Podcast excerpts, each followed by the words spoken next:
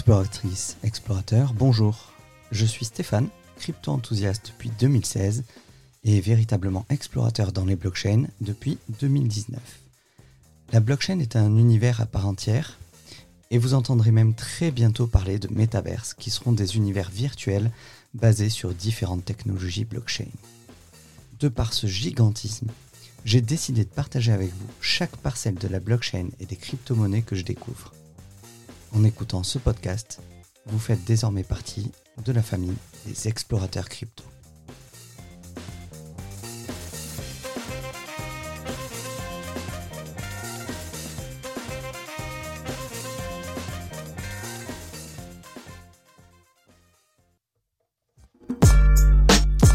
Bonjour et bienvenue sur Explorateur Crypto. C'est mon intégralement dédié à la blockchain, à l'univers des crypto-monnaies, que je dédie à tous les explorateurs qui adorent apprendre des choses, et notamment dans le monde de la crypto-monnaie et de la blockchain. On va pouvoir parler de beaucoup beaucoup de choses. C'est le premier épisode, donc euh, je ne suis pas forcément le plus à l'aise. Euh, J'espère que ce sera mieux dans les prochains. On verra bien. Et donc je me filme en même temps, comme ça je mettrai cet épisode de podcast également sur YouTube. Vous pourrez me suivre sur les réseaux YouTube, euh, Instagram sur crypto.nurse et euh, voilà. Parce que je euh, j'ai un Instagram en fait qui est pour qui est dédié en fait aux soignants comme moi, mes collègues qui veulent un petit peu s'intéresser à l'investissement, notamment dans les crypto-monnaies, pour ben tout simplement pour pouvoir assurer son avenir dans un premier temps et euh, investir un petit peu son argent dans quelque chose de rentable. Donc pour ce premier épisode, euh, on va parler de Satoshi, Satoshi Nakamoto et du Bitcoin bien entendu, puisque euh, sans Bitcoin, pas de monde de la blockchain, pas de crypto-monnaie, puisque c'est la première crypto-monnaie. Le Bitcoin a été créé par Satoshi Nakamoto en, en 2009. Alors, je ne vais pas vous détailler euh, dans les moindres détails ce qu'est le Bitcoin parce que euh, vous avez le podcast de Cryptost qui l'a très très bien fait avec notamment beaucoup d'articles sur leur euh, site internet que je vous invite vraiment très fortement à, à, aller consulter. Donc un petit peu de contexte historique pour la création du Bitcoin. Je vais baisser un tout petit peu la musique parce que sinon ça va vite nous prendre la tête. Donc pour le contexte, historique, euh, vous n'êtes pas sans savoir qu'en 2008, il y a eu une crise euh, économique majeure qui avait été causée euh, par la faillite de ça y est, je me suis perdu déjà, c'est le stress, c'est normal, de la faillite de Lehman Brothers, voilà, au niveau immobilier. Et donc, il y a eu des répercussions énormes à tous les niveaux, et notamment au niveau financier. Je ne sais pas si vous vous rappelez un petit peu ce qui s'était passé en Grèce euh, à partir de 2009. En fait, on voyait euh, les Grecs qui allaient euh, faire la queue aux, distributeurs et qui n'étaient pas capables de retirer plus de 100 euros par semaine. Il me semble que c'était quelque chose comme ça. C'est-à-dire que vous, pourriez, vous pouviez avoir des millions d'euros en banque, vous ne pouviez pas retirer plus de 100 euros en cash et sans parler de la, dévalorisation euh, de l'euro à ce moment-là, et d'ailleurs de toutes les monnaies au niveau mondial. Donc, euh, par rapport à la création du Bitcoin et des crypto-monnaies, il y a déjà eu plusieurs tentatives auparavant de création de, crypto-monnaies, mais qui n'avaient pas fonctionné, notamment pour une raison simple, c'était qu'il euh, n'y avait aucune garantie que si je vous donnais de la crypto-monnaie, euh, en fait, j'en conservais une copie. C'est-à-dire qu'on copiait ça comme un copier-coller, comme une image. Ça, ça posait d'énormes problèmes parce qu'à chaque transaction, ça voulait dire qu'une euh, nouvelle euh, quantité de cette monnaie était créée. Et ça, c'est pas possible sur le long terme parce que ça, fait, ça veut dire qu'il y aura forcément une forte dévaluation de la monnaie et une, une forte inflation en fait. Donc, c'est pour ça que jusqu'à présent, il n'y avait pas eu de tentative réussie de création de crypto-monnaie. Jusqu'à l'arrivée de Satoshi Nakamoto, qui a donc euh, créé le Bitcoin. Alors, qui est Satoshi Nakamoto? Euh, bah, On n'en sait rien, en fait. On ne sait pas du tout. Satoshi Nakamoto, c'est un inconnu ou un groupe d'inconnus. Satoshi Nakamoto fait partie d'un groupe de cypherpunk. Les cypherpunks, ce sont des personnes qui, euh, généralement des, des informaticiens qui s'intéressent de très près à tout ce qui est technologie informatique. Et donc, Satoshi Nakamoto, donc comme je le disais, on ne sait pas qui c'est précisément, a créé cette crypto-monnaie, c'est-à-dire qu'il a créé le livre blanc, ce qu'on appelle le livre blanc du Bitcoin. Un livre blanc, c'est quoi? C'est un document dans lequel euh, est listé tout le fonctionnement d'une blockchain. Et euh, donc il a décrit le fonctionnement du Bitcoin, la vision qu'il avait pour cette crypto-monnaie. Ce livre blanc est consultable d'ailleurs, vous pouvez euh, tout à fait le trouver. Je vais essayer de vous trouver le lien et de vous le mettre en description du podcast et de, la vidéo. Pourquoi il a créé le Bitcoin? Bah, Comme je vous disais, en fait, euh, il y avait eu beaucoup de problèmes suite à la crise de 2008 pour accéder à son argent, en fait, à cause de la faillite des banques. C'est le cas en ce moment au Liban. Je ne sais pas si vous avez regardé un petit peu, mais en deux ans, le Liban, la monnaie libanaise, c'est la livre libanaise, a perdu 90%, je crois, ou 95% de sa valeur en deux ans. Et ils ont le même problème, c'est-à-dire qu'au Liban, vous pouvez avoir, on voyait, euh, j'ai vu un documentaire hier, on voyait un médecin qui euh, voulait retirer 100 euh, euros au distributeur et ne pouvait pas, il ne pouvait retirer que 25 euros, alors que son compte en banque est très bien rempli. Et ça, c'est un problème parce que votre argent, vous le mettez en banque pour qu'il soit sécurisé, et pour pouvoir y accéder quand vous en avez besoin.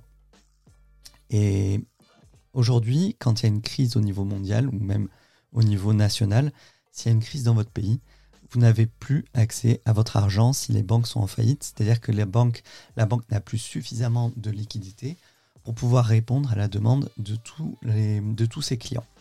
Donc elle est obligée de restreindre le, nombre de retraits, un petit peu comme quand il y a une grève euh, au niveau du carburant, bah, les stations-service euh, peuvent limiter, vous, dire, bah, vous n'avez le droit de prendre que 10 litres de carburant aujourd'hui par personne. Donc c'est le, même, euh, le même problème. Et en fait, le gros avantage des crypto-monnaies, et notamment du Bitcoin, c'est que c'est un réseau de pair à pair. Euh, je ne sais pas si vous vous rappelez un petit peu pour les natifs des années 80-90, on téléchargeait au début des années 2000 beaucoup euh, en peer-to-peer, en pair à pair, avec euh, notamment Imul par exemple. Et euh, en fait, c'est un, un, échange de données numériques de pair à pair, c'est-à-dire entre vous et moi, on peut s'échanger des données numériques sans passer par un tiers. Et le Bitcoin permet de faire ça avec de l'argent, c'est-à-dire qu'on peut s'échanger quelque chose qui a de la valeur sans passer par un tiers, c'est-à-dire sans passer par notre banque. Aujourd'hui, si je veux vous donner de l'argent, je ne le ferai pas. si je veux vous donner de l'argent, je dois soit aller retirer de l'argent cash à ma banque, soit vous faire un virement depuis ma banque, euh, soit vous faire un chèque. Donc c'est toujours par ma banque ou vous payez en carte bleue. C'est pareil, ça passe toujours par le réseau bancaire. Et avec le Bitcoin, ce n'est pas le cas. En fait, on, va voir que il me suffit d'avoir l'adresse de votre portefeuille. Et avec cette adresse-là, je peux vous envoyer une transaction, je peux vous envoyer une certaine quantité de Bitcoin. Pardon, ça a bougé. Je peux vous envoyer une certaine quantité de Bitcoin. Euh, c'est une transaction qui est euh, très rapide et, euh, pour pas dire quasi instantanée, mais bon, on verra qu'avec le Bitcoin en lui-même, la transaction est validée toutes les 10 minutes. Voilà, c'est le fonctionnement de cette blockchain-là. Mais il y, a des, il y a des blockchains qui ont un fonctionnement beaucoup plus rapide avec euh, des dizaines de milliers de transactions par seconde qui sont possibles, c'est-à-dire beaucoup plus rapide que le réseau Visa par exemple. Le fonctionnement basique du Bitcoin, c'est de pouvoir vous envoyer directement de mon portefeuille à votre portefeuille une certaine quantité de Bitcoin, une certaine quantité d'un jeton, de quelque chose qui a de la valeur pour nous. Pourquoi je dis qu'il a de la valeur? Ben, En fait, la valeur qu'on donne aujourd'hui à l'argent, euh, quand vous avez votre billet de 100 euros, le billet, il n'a pas, ne vaut pas en lui-même 100 euros. Le billet, il vaut le prix du papier. Et pourquoi vous acceptez mon, euh, mon billet de 100 euros si je vous le donne? C'est parce que vous savez pertinemment que ces 100 euros, vous allez pouvoir les échanger contre un autre bien qui a à peu près la même valeur. Voilà, donc euh, cette valeur-là, elle est définie au niveau de la société elle est garantie par les banques, par euh, le FMI, parce que euh, on a des, institutions bancaires qui garantissent plus ou moins que la, monnaie reste stable. Mais comme on le voit, quand il y a des conflits, quand il y a des guerres, euh, quand il y a des crises économiques sévères, euh, les banques, le système bancaire ne peut plus garantir euh, cette valeur-là. Ça a été le cas déjà au Venezuela, qui a eu une crise majeure. C'est le cas en ce moment au Liban. Et c'est le cas au Salvador. Le Salvador, c'est un très très bon exemple quand on parle de Bitcoin, parce que le Salvador, le mois dernier, a rendu le Bitcoin monnaie nationale. C'est-à-dire qu'en plus de leur monnaie, ils ont accepté, ils acceptent le Bitcoin comme monnaie nationale. Et ça, c'est le premier pays à le faire. Et ils ont été très très forts là-dessus. Ils ont été très forts parce que c'est... je pense qu'on est dans une course et là où on voit tous les pays occidentaux, notamment euh, la France, qui freinent des cas de fer pour adopter le Bitcoin, parce qu'en fait, ben, c'est des pays qui sont un petit peu régis quand même euh, sous la table par, les, par, les, par, le, par la banque, en fait, par le système bancaire mondial. faut pas se leurrer. Euh, on a Macron qui est président. Macron, il est issu de ce système bancaire. Il, a beaucoup de contacts dans ce milieu-là. Il n'a aucun intérêt à euh, décréter que le Bitcoin est accepté comme une monnaie nationale. Par contre, on le verra peut-être dans un autre podcast, quand il s'agit de taxation, là, il n'y a plus de problème. Euh, ils nous prennent 30% sur le bénéfice. Ça leur fait plaisir. voilà. Mais bon, on a de la chance. On a encore le droit pour le moment de faire des transactions avec le Bitcoin et tout ça, mais il n'y a rien de vraiment légalisé. Voilà. C'est-à-dire que c'est pas interdit. Mais on voit quand même de plus en plus que les États euh, des pays occidentaux font le maximum pour euh, vouloir réguler le Salvador, donc adopter le Bitcoin comme monnaie nationale. Euh, vous pouvez aller au McDo, le McDonald's en a fait sa publicité, vous l'avez peut-être vu dans les réseaux sociaux. le McDonald's accepte désormais les paiements en Bitcoin au Salvador. Le Salvador, par ailleurs, a offert la possibilité à chaque, chaque citoyen d'avoir un wallet, c'est-à-dire un portefeuille euh, en Bitcoin. Et ils ont euh, donnaient, je crois, une certaine quantité. Euh, je ne sais pas si c'était pas l'équivalent de 200 euros. Je dis peut-être des bêtises. Il faudrait que je me que je revoie ça. Mais voilà, ils donnaient une certaine quantité de Bitcoin à chaque citoyen. C'est-à-dire qu'ils ont investi là-dedans pour pousser leurs concitoyens à adopter ce portefeuille. Et cette semaine, enfin la semaine dernière, ils ont également euh, annoncé que le prix du carburant serait de 20 centimes inférieur par litre, euh, par gallon. 20 centimes par gallon, donc c'est 3 litres et quelques, je crois, euh, pour les paiements en Bitcoin. C'est-à-dire que vous payez votre carburant, vous avez droit à une ristourne. Voilà, donc on voit qu'il y a une très forte adoption de la part de, l'État du Salvador. Leur président fait énormément de tweets à ce sujet-là. Ils sont à fond dedans et je pense vraiment que dans les dix prochaines années, euh, le Salvador va devenir euh, un acteur majeur du monde de la blockchain. Parce qu'il commence même à parler de, de légiférer en fait pour essayer d'attirer les entrepreneurs vers eux. Je vous cache pas que quand on a des entreprises qui sont autour de, de, la blockchain, autour du Bitcoin, euh, je pense notamment à Owen Simonin avec l'entreprise Just Mining. Owen, c'est un jeune entrepreneur, il a créé sa boîte, je crois, à 21 ans euh, en Moselle. Et donc en Moselle, il est à 40 minutes du Luxembourg où il pourrait partir euh, pour payer moins de, moins de taxes en fait et pour pouvoir mieux payer ses employés aussi. Owen est formidable parce qu'il a créé sa boîte en France et donc pour remercier le système français, il accepte de garder sa boîte en France. Mais du coup, il milite énormément pour la blockchain. Je sais qu'il avait déjà essayé de rencontrer à plusieurs reprises euh, les ministres pour discuter de ça parce qu'il y a beaucoup trop de tentatives de régulation qui sont trop contraignantes pour les entreprises.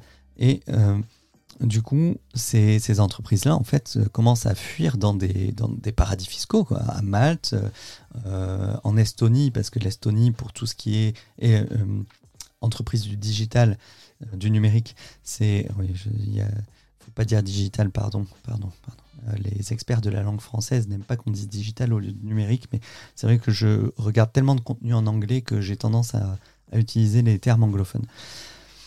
Donc, il y a une fuite en fait des entreprises de la blockchain vers l'étranger, et je pense que la France ferait mieux, au lieu de jouer la même carte que pour l'Internet dans les années fin des années 90, où euh, on a beaucoup de startups qui ont dû partir aux États-Unis, eh bien, en fait, il va se passer la même chose pour la blockchain, sauf si la France décide de devenir un acteur majeur et de légaliser les crypto-monnaies. Euh, voire de rendre le Bitcoin euh, deuxième monnaie nationale, ça serait incroyable. Je, ne rêve pas, je ne pense pas que ça arrivera de sitôt, mais je pense que les premiers pays qui adopteront cette vision-là, dans les 20-30 prochaines années, seront euh, très largement en avance sur le plan économique par rapport aux autres pays. Donc voilà, pour un petit peu, j'ai fait pas mal de digressions, hein, euh, mais c'est bien, c'est que je suis à l'aise pour parler. Euh, on va parler un petit peu de l'histoire du Bitcoin. Je vais essayer d'accélérer parce que je n'ai plus beaucoup de temps. Je dois avoir fini d'ici 20 minutes. Euh, et puis, il ne faut pas que ce soit non plus trop long pour vous pour un premier podcast. Donc, l'histoire du Bitcoin, au niveau de l'adoption, le Bitcoin, en fait, la première transaction, c'est très intéressant. La première transaction euh, en Bitcoin, c'est, elle a eu lieu le 22 mai 2010. Euh, on appelle ce jour le Pizza Day. Voilà, vous verrez le 22 mai, vous verrez beaucoup de contenu sur Instagram, Twitter. Si vous vous intéressez un petit peu à la blockchain, vous verrez le Pizza Day. Le Pizza Day, c'est quoi? En fait, c'est le jour où deux pizzas ont été achetées pour la petite somme de 10 000 bitcoins. Voilà. Je vous laisse euh, faire un petit peu de recherche dessus. Je vais vous passer les détails, mais euh, j'ai plus le nom des, deux, personnes qui ont échangé ça. Mais en gros, c'était sur le forum qui était euh, fréquenté par tous les utilisateurs de Bitcoin à l'époque. Et il y en a un qui a dit voilà, moi, je suis prêt à payer 10 000 Bitcoins pour le premier qui acceptera de, m'amener deux, deux pizzas. Donc à l'époque, ça valait à peu près 36 dollars. Et euh, aujourd'hui, ben, 10 000 bitcoins, euh, écoutez, c'est simple, on va regarder à combien est le cours. Le cours actuel est à 56 euh, 800 dollars. Donc 56 millions, pratiquement 57 millions de dollars pour les deux, pour deux bitcoins. Du coup, l'adoption du bitcoin, en fait, elle se fait petit à petit par plusieurs étapes et notamment on voit régulièrement une, adoption massive qui, augmente fortement, c'est en période de ce qu'on appelle le bull run. Le bull run, c'est quoi? C'est ce qu'on vit en ce moment en 2020 et 2021. En fait, c'est une période qui suit ce qu'on appelle le halving. Le, le Bitcoin, je, je, vous fais tout dans le désordre, mais en fait, pour ce que je vais vous dire là, il faut que je vous explique le fonctionnement du Bitcoin. Le Bitcoin est une blockchain. Toutes les 10 minutes, il y a un bloc qui est créé dans la blockchain qui valide toutes les transactions qui ont été faites les dix dernières minutes. Ce bloc-là, il est validé par un ensemble d'ordinateurs qui, euh, qui sont sur le réseau Bitcoin qui font des calculs. Et en gros, toutes les 10 minutes, il y a un de ces ordinateurs, un de ces nœuds, ce qu'on appelle le nœud, qui euh, parvient par une série de calculs complexes à valider la transaction et il est récompensé par euh, une certaine quantité de Bitcoin. Il me semble qu'en ce moment, c'est 6,5 Bitcoin. Voilà. Euh, ça, c'est ce qu'on appelle le minage, le minage du Bitcoin. Et la récompense, en fait, de toutes ces 10 minutes-là, la récompense en, quantité de Bitcoin, tous les 4 ans environ, elle est divisée par 2. C'est-à-dire qu'on augmente la difficulté de calcul et euh, la récompense est divisée par 2 ce qui fait qu'il y a une raréfaction du Bitcoin et ce qui donne mécaniquement une euh, survalorisation du Bitcoin. C'est ce qu'on appelle le halving et qui est suivi généralement par un bull run. C'est là-dessus que j'ai misé en 2020 pour investir. J'ai commencé fin 2019. Il y avait eu le précédent halving qui avait eu lieu euh, en 2016 et il y avait eu un très fort bull run en 2017 suivi par ce qu'on appelle le bear market, c'est-à-dire une chute, forte chute du, euh, marché des crypto-monnaies en 2018 et euh, qui s'est prolongée jusqu'en 2019. Et donc, quand je suis revenu fin 2019, ça avait déjà bien commencé à monter. Ensuite, il y a la crise du Covid, bien sûr, qui a fait fortement chuter le marché des cryptos comme euh, le marché boursier.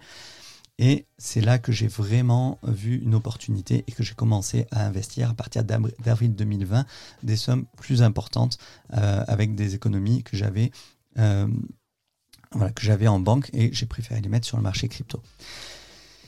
Et bien entendu, donc le halving a eu lieu en mai 2020. Et l'été qui a suivi, euh, le Bitcoin a fortement augmenté. Euh, on était passé quand même d'une chute, je crois qu'il était descendu jusqu'à 3500 dollars environ en mars pendant la crise Covid.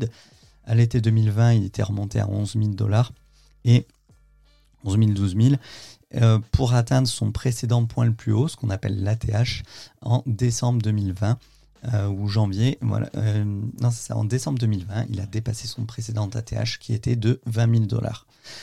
Et en janvier, il a complètement explosé et on est monté au printemps, début du printemps, jusqu'à 65 000 dollars, suite à quoi il y a eu une forte baisse. Euh, c'est là que j'ai un petit peu paniqué.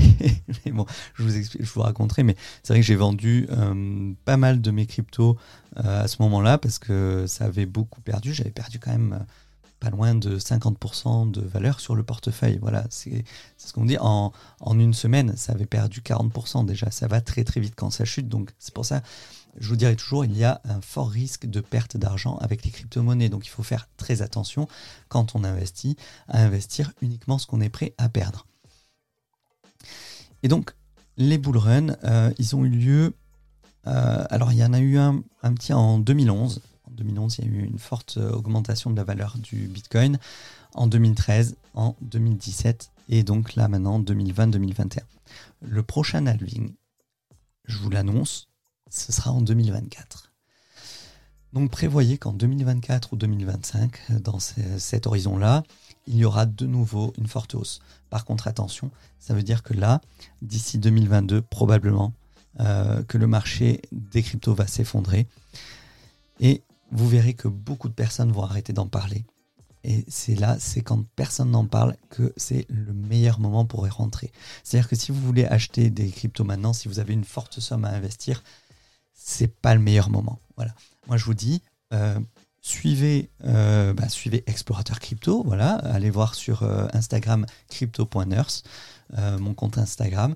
Vous suivez. Moi, je vais vous informer au quotidien du marché des cryptos vous apprenez un petit peu comment investir. Et une fois que le marché se sera bien effondré, alors là par contre on mettra en place des, euh, stratégies d'investissement en, DCA, ce qu'on appelle du dollar cost average, c'est-à-dire investir des petites sommes de façon régulière jusqu'à euh, ce que vous ayez un portefeuille de la valeur que vous le, euh, que vous le souhaitez. Donc qu'est-ce qui a fait la particularité du bull run de 2020-2021 On est toujours dans l'histoire du Bitcoin là. Euh, la particularité de ce bull run, c'est qu'il y a énormément de euh, sociétés d'institutionnels qui sont rentrés dans ce bull run, notamment euh, MicroStrategy qui a investi des sommes folles, des centaines de millions de dollars dans l'achat de Bitcoin, mais aussi en janvier, vous en avez très probablement entendu parler, Tesla avec Elon Musk qui a fait vraiment exploser le cours du Bitcoin décembre-janvier en annonçant que Tesla avait acheté du Bitcoin. Alors, il a fait aussi beaucoup monter le cours du Doge, mais attention parce que le Doge n'est pas une crypto-monnaie avec un fondamental sérieux derrière. Voilà. Le Doge, à la base, c'est ce qu'on appelle un mime, en fait, un mème, je ne sais pas comment vous le prononcez, M-E-M-E, -E, euh, c'est-à-dire c'est une blague euh, créée euh, par des utilisateurs de crypto-monnaies il y a plusieurs années de ça, pour montrer que en fait, il n'y avait pas besoin d'être le Bitcoin pour faire de l'argent. Euh, n'importe quel euh, crypto qui copiait le système, le fonctionnement du Bitcoin, euh, même sans valeur derrière, pouvait être valorisé. Et c'est ce qui s'est passé. Et c'est un petit peu pour ça au départ que Elon Musk l'a poussé. Mais je pense qu'il y avait aussi une stratégie pour lui derrière, c'est-à-dire qu'il avait très probablement acheté beaucoup de Doge, de Dogecoin à son prix le plus bas. Et faut pas se leurrer, en fait, Tesla, euh, Elon Musk, c'est aussi SpaceX. Et SpaceX, ils ont besoin de plusieurs milliards de dollars de fonds pour, euh, bah, pour leur programme spatial, que ce soit pour l'émission Artemis pour aller sur la Lune, et bien sûr pour les missions martiennes. Et quand on regarde le coût de lancement d'un spaceship et combien, de, combien ils vont avoir besoin de milliards de dollars, moi, ça ne m'étonnerait pas qu'Elon Musk ait joué là-dessus pour, ben, pour tout simplement faire gonfler son portefeuille crypto et pouvoir le réinvestir derrière dans SpaceX. On en reparlera, on verra dans, quelques années si j'ai eu raison ou pas. Mais à mon avis, il y a de ça. Et, euh, donc dans l'adoption, ben, je vous en parlais tout à l'heure, euh, c'est euh, le Bitcoin qui est devenu la monnaie nationale au Salvador en 2021. Alors, vous verrez au niveau de toujours de l'histoire du Bitcoin, vous entendrez beaucoup dans les médias parler d'un passé un petit peu scabreux Notamment, euh, le Bitcoin serait euh, dédié au trafic d'armes, au trafic de drogue. Ça serait euh, l'argent des, trafiquants. Alors c'est faux. Il y en a, il y en a très probablement, oui. ça vient d'où? Ça vient du fait qu'au départ, le Bitcoin était beaucoup utilisé sur le réseau Silk Road. Silk Road, c'était donc la route de la soie, c'était un site internet qui avait été créé par Mark Carpeles, qui, est aussi, euh, qui était aussi l'ancien dirigeant de MT Gox, on va en parler un petit peu plus tard.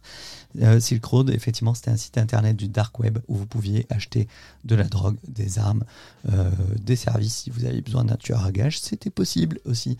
Et vous pouviez payer en Bitcoin. Effectivement, c'était le premier site, il me semble, à accepter les paiements en Bitcoin. D'où d'où ce passé un petit peu, peu glorieux en fait. Mais il faut savoir que les transactions en crypto-monnaie sont intégralement traçables. Si je vous fais une, euh, si je vous envoie du Bitcoin aujourd'hui, n'importe qui dans le monde qui a le numéro de notre transaction peut voir de quel euh, portefeuille ça provient. C'est-à-dire qu'elle peut voir de quel, euh, que, vos bitcoins proviennent de mon portefeuille.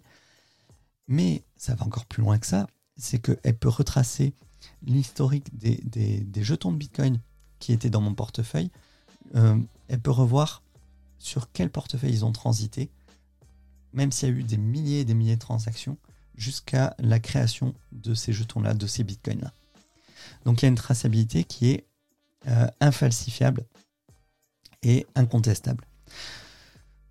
Donc pour ma part, si j'étais un trafiquant de drogue ou un trafiquant d'armes, euh, ça serait la dernière chose que je voudrais, de pouvoir être tracé si jamais quelqu'un découvre que cette transaction-là vient de moi et qu'elle puisse remonter toutes les autres transactions que j'ai fait. Ça serait euh, complètement idiot.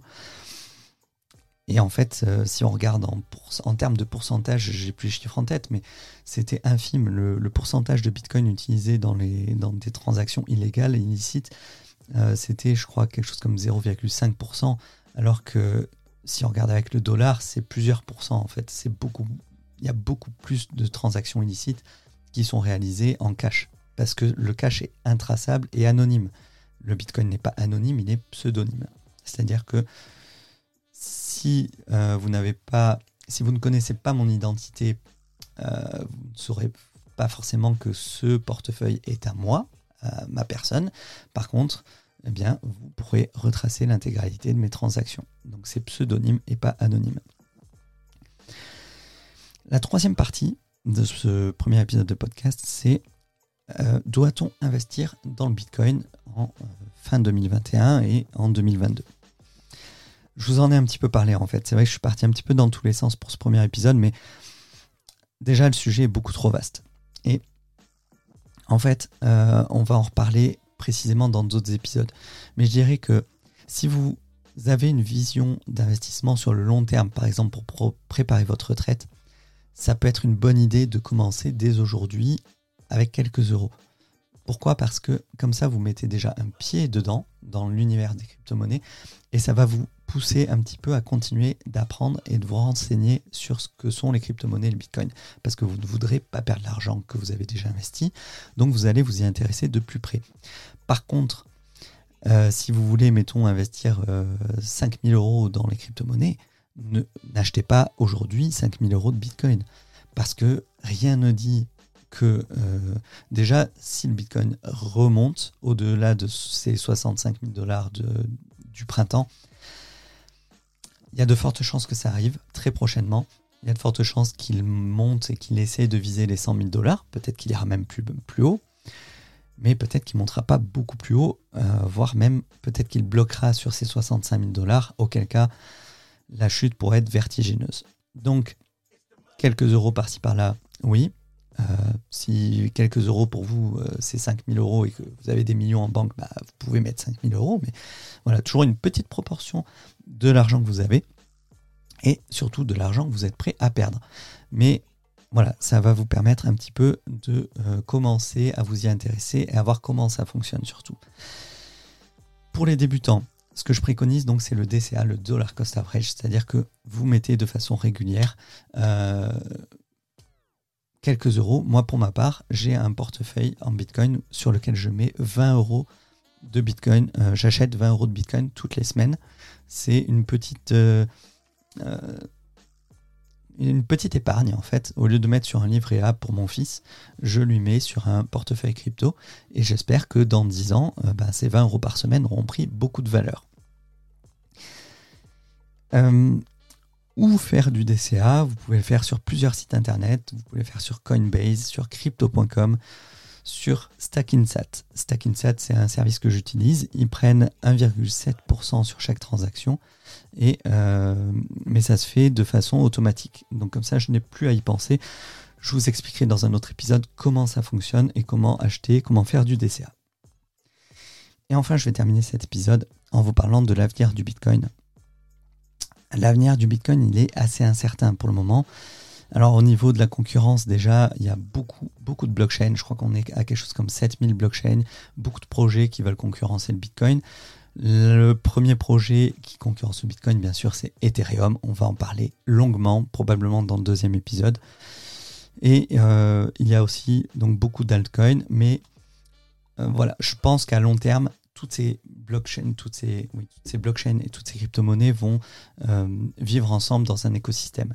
Euh, pour moi, il n'y a pas de réelle concurrence. Pour moi, euh, l'avenir de la blockchain, ça va être plus une, cohabitation de ces crypto-monnaies. Par contre, là où l'avenir est incertain, c'est au niveau de la régulation, de la régulation par les États. Mais il faut savoir que, comme je vous le disais au début de l'épisode, le Bitcoin, c'est un réseau de pair à pair. Donc même s'il y a une régulation, même s'ils interdisent le Bitcoin, ils n'ont aucun moyen technologique, technique, de nous empêcher d'utiliser du Bitcoin et de faire des transactions en Bitcoin. Tout ce qu'ils pourront empêcher de faire, c'est euh, d'empêcher les commerçants d'accepter du Bitcoin. Mais de toute façon, bon, on arrive très bien à s'échanger aujourd'hui du Bitcoin euh, alors que les commerçants ne l'acceptent pas encore. Et je pense que c'est une vague. La blockchain, ça va être vraiment un raz-de-marée qui va submerger les États, qui va submerger toutes les institutions, institutions, je vais y arriver à le dire, euh, financières notamment, mais aussi euh, qui va euh, révolutionner d'autres milieux comme la santé, les assurances, donc les finances. Avec la finance décentralisée qui a déjà cours depuis deux ans, on en parle beaucoup. Voilà. Pour ma part, je m'intéresse de très près à la blockchain dans la santé. Euh, j'ai commencé à travailler sur un projet dont je vous parlerai à l'avenir. Et euh, voilà. Donc il y a beaucoup, beaucoup de choses à dire. Je vais arrêter là pour cet épisode. J'espère que ça vous a plu, que ça n'a pas été trop long. Dites-moi en commentaire euh, ce que vous en avez pensé. Si vous écoutez ce podcast sur Apple Podcast, n'hésitez pas à me mettre une note, j'espère avec beaucoup d'étoiles s'il vous plaît. Encouragez-moi à continuer. Et sur cette vidéo sur YouTube, euh, ben, mettez un like, partagez, commentez. Voilà, faites le nécessaire pour m'encourager à continuer. J'espère que ça vous a plu et j'espère que les autres, les prochains épisodes vous plairont. Euh, au niveau des prochains épisodes, ben, je vais vous dire un petit peu ce que j'avais en tête, si je retrouve dans mes idées en vrac. Donc oui, je voulais vous parler de euh, Vitalik Buterin, le créateur d'Ethereum et les smart contracts avec l'arrivée du Web 3.0. Les NFT, c'est du pixel art qui est plus cher qu'un Picasso. Voilà, on en parle beaucoup ces derniers mois. J'espère pouvoir inviter quelques acteurs du monde des crypto-monnaies et de la blockchain. Je pense à Cryptomatrix, bien entendu, que je remercie très chaleureusement pour tout ce qu'il apporte à la communauté et tout ce qu'il m'a apporté personnellement. Mais aussi Asher de Just Mining. Euh, j'aimerais vous parler un petit peu plus de finances décentralisées, de la DeFi J'espère pouvoir discuter un petit peu avec Julien Bouteloup Voilà, je ne sais pas quand ni comment, mais on va essayer. Euh, je pense que je vous parlerai de Stackinsat, qui est un acteur euh, de la crypto-monnaie, donc comme je vous le disais, de l'achat du Bitcoin, qui sont basés au Pays Basque. Donc euh, ce sont des voisins, puisque moi je suis à Bordeaux. Et je vous expliquerai comment acheter ses premiers bitcoins, bien entendu, comment sécuriser ses crypto-monnaies, ce sera un épisode très important. Et bien entendu, comment éviter les arnaques dans le monde des crypto-monnaies, parce qu'il y en a beaucoup, beaucoup, beaucoup. Donc faites attention à vous. Si vous voulez euh, apprendre dans le monde des crypto-monnaies, ben, vous suivez crypto.nurse sur Instagram. Et n'oubliez pas de vous abonner à ce podcast et à la chaîne YouTube. Merci et à très bientôt. Au revoir.